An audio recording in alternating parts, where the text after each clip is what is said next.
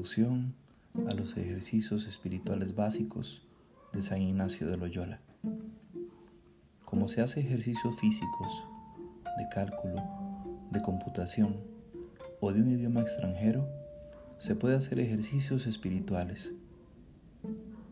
Los que proponemos en este podcast toman poco tiempo al día, aunque se pueden prolongar. En principio, 5 o 7 minutos a lo más 10 o 12 en la mañana o en la noche anterior y otros tantos en la noche son suficientes. Entre medio no es cuestión de un tiempo, sino de atención descansada.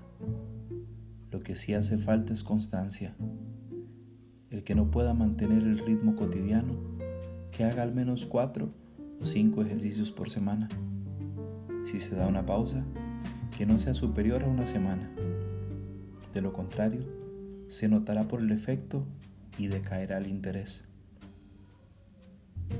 Mejor si alguien te guía en esta experiencia, le sacarás más provecho porque te indicará lo más apropiado para ti. Te ayudará a repetir oportunamente un ejercicio importante. Cuando le des cuenta, por ejemplo, una vez por semana, te estimulará te evitará ceder a un momento de desaliento siempre posible. Sin embargo, a falta de guía con un poco de voluntad, puedes ejercitarte solo. Busca reconocer la velocidad que te conviene a medida que avanzas. En regla general, cuando surge un problema o una dificultad, no debes pasar de largo, sino repetir el ejercicio u otro parecido. Y por último, hablar con alguien competente, igual que cuando un ejercicio físico te provoca dolor persistente. ¿Quién es competente? Cualquier cristiano que tenga experiencia espiritual y haya reflexionado un poco sobre ella, pero mejor si conoce el método ignaciano de San Ignacio de Loyola, autor de los ejercicios espirituales y fundador de la Compañía de Jesús. Los momentos más apropiados para hacer estos ejercicios pueden variar según las personas. En principio, sobre todo para el que sale a trabajar o estudiar.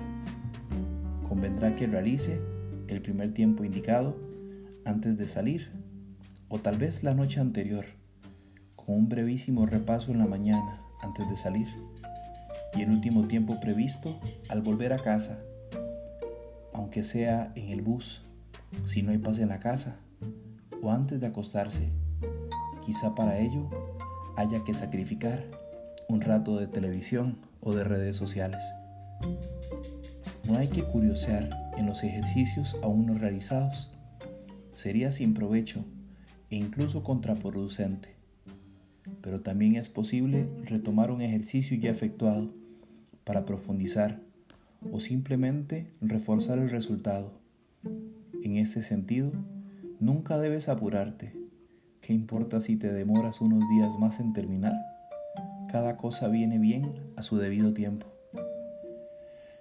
Si eres casado o simplemente andas de novio, puedes hacer estos ejercicios al mismo tiempo que tu pareja, con tal que cada uno los desee por su cuenta y respete el ritmo del otro, sin apurarlo ni aburrirlo.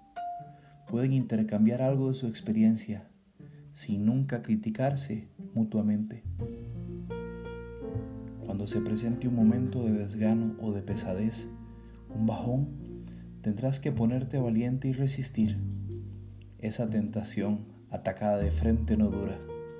Continúa tus ejercicios como si nada dos pequeñas observaciones muy prácticas. 1. A continuación, encontrarás cuatro oraciones tradicionales.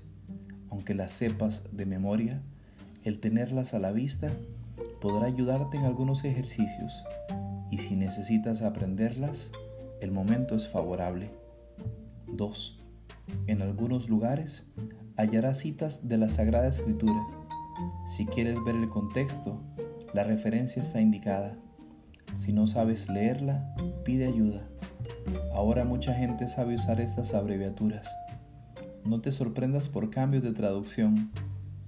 La de este podcast quiere ser simple y clara. Ánimo. Dios está contigo.